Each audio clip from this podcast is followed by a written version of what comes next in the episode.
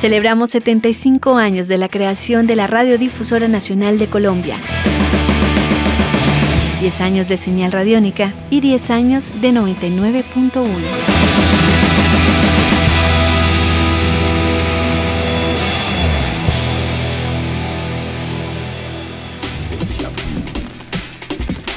Lo habías. Sentido. Esos pequeños proyectos y vivencias fueron el origen de los personajes que conocemos hoy en día. La música y la vida hoy en Deja Vu.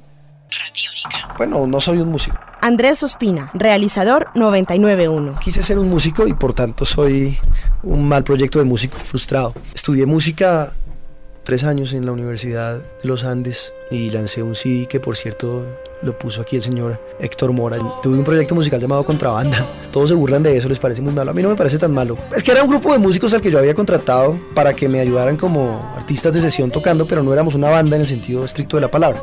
Pero sí, la música ha sido una compañera, ha sido fiel a mí. Nunca me han abandonado los eh, dioses del rock, ¿no? Nunca me han abandonado los Beatles. Y cuando les elevo plegarias, ellos me, me ayudan. Para mí ha sido la gran compañera, la gran amiga, esa hermana que nunca tuve ni tendré, esa compañera que nunca tuve ni tendré. Eso es la música y es el, digamos la gran excusa y la piedra angular de, de todo esto que está ocurriendo aquí.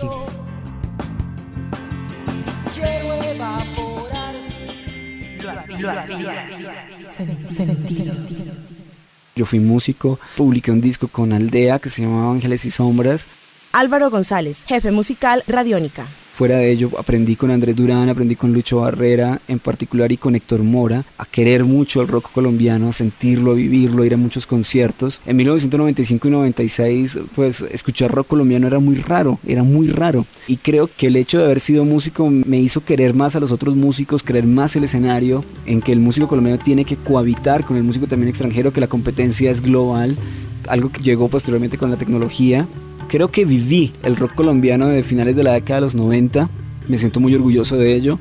Y básicamente por esa relación, tanto comunicador-músico. Yo creo que ahí fue donde más se sacó a, a relucir el poder tocar una guitarra, un bajo, de entender, eh, no sé, hasta una lectura de pentagrama y muchas cosas. Creo que, creo que ahí hubo algo muy especial en mí y agradezco a la vida haber estudiado música, haber tocado en aldea porque eso me hizo entender mucho el rock colombiano aquel entonces y ahora me hace ser mucho más crítico con el rock colombiano al momento. Lo habías. Sentido. Yo me llamo Sandro Romero Rey.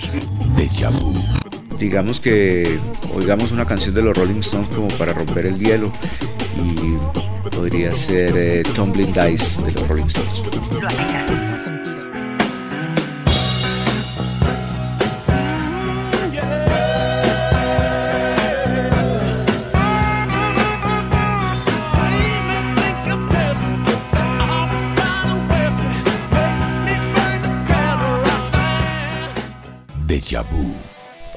Bueno, yo, Andrea Echeverry, cantante de Aterciopelados. yo era corista de Distrito Especial.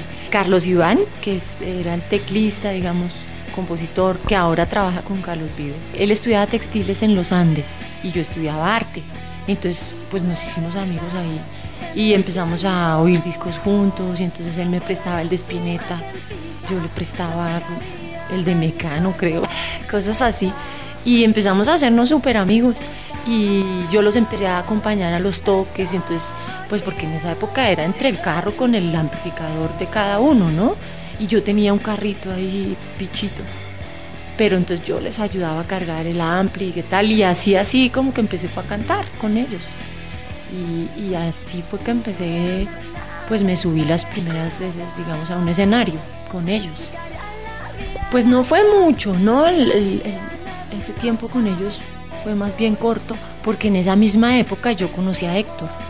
Y ahí sí todo pasó muy rápido, digamos, eh, fundamos el bar Barbarie y empezamos a ensayar. Pero con Distrito yo canté en La Casona. La Casona fue un lugar súper importante para quienes vivimos en esa época. Era un bar en la Candelaria, en la 10. Y, mm, y se presentaban bandas. Se presentaba a la derecha, me acuerdo haberlos visto.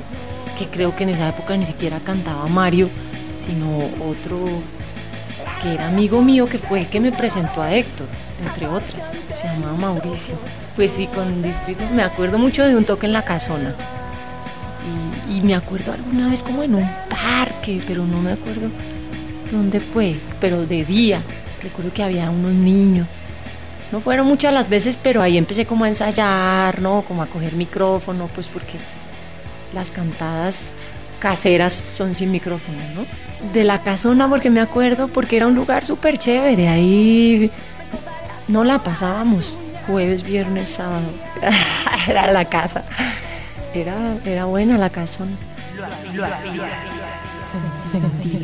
Con el cuento de la música, pues muy sardino. Daniel Casas, coordinador de programación 991. Empecé a fiebrarme y a aficionarme por la música escuchando emisoras como Radio Visión y como Radio Fantasía. Después tuve la oportunidad de conocer a Manolo Belón. Me llevó un poco, no por él, sino por mí, me llevó un poco como a fiebrarme más al cuento la música y a ponerme a investigar y a saber de grupos y a saber de canciones y a saber de discos.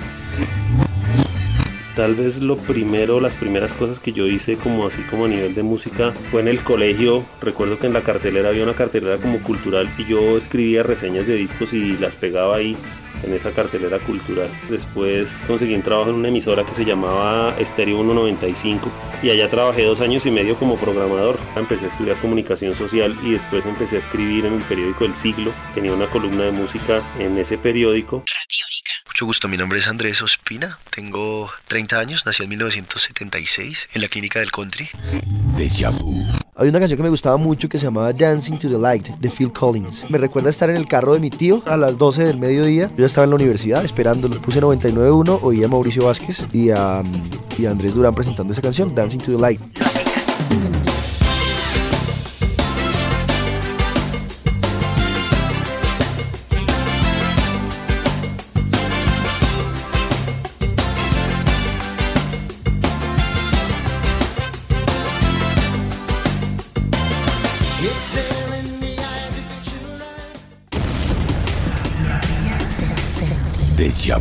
Lo habías sentido. La influencia anglosajona en estos casos abre las puertas al gusto musical. Sin embargo, las raíces nacionales no se pierden. A continuación, conozcamos la banda sonora de la vida de cada uno de nuestros personajes. Cuando Promotora empezó, recién empezó, pues evidentemente estábamos así enamoradísimos, llevados y queríamos ser como Trent Reznor y como Nine Inch Nails. De hecho, aún nos gusta mucho. Yo no. ¿Ya no le gusta? Quiere ser Cerati. Uy, como Diomedes tampoco. Pero entonces, no mentira. Pero, o sea, pero si, era, si, eran, si eran como las grandes influencias, eran Nine Inch Nails y, y por esos días estaba la banda sonora de Natural Born Killer, donde habían varias bandas así como so- con sonidos así fuertes y entonces estaba como, como la vaina electrónica sucia mezclada con el rock y entonces eso era como lo que más queríamos hacer y era pesado, o sea, nos gustaba, nos gustaba más pesado. Y luego pues fueron cambiando, fueron, fueron cambiando, fuimos eh, escuchando otros grupos, no sé, ahorita, ahorita hay un resto de cosas. Vía Curiaki, los Valderramas, me acuerdo. Héctor Mora, realizador de cuatro canales. Lo descubrí en realidad por la emisora. En materia de rock colombiano, pues podría hablarte de Marlo Ávil, de Dani Dosh, a la X, la derecha, indudablemente.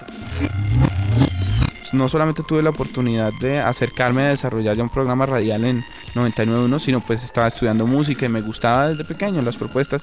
Escuchaba otros programas de radio, incluido al mismo Andrés Durán en su Expreso del Rock, donde apoyaban mucho el rock colombiano. Yo en realidad era de los rockeros que escuchaba más a- el Expreso del Rock y los programas de la noche entre semana, de pronto de algunas emisoras 88.9, mucho más por ese lado. Igual pues en el colegio le tocaba estudiar mucho en las noches, era como para tener compañía de radio. Luego fue que me fui metiendo un poco más en la música, ya cuando estaba estudiando aprendí a percibir la música desde otras posiciones y desde otras formas.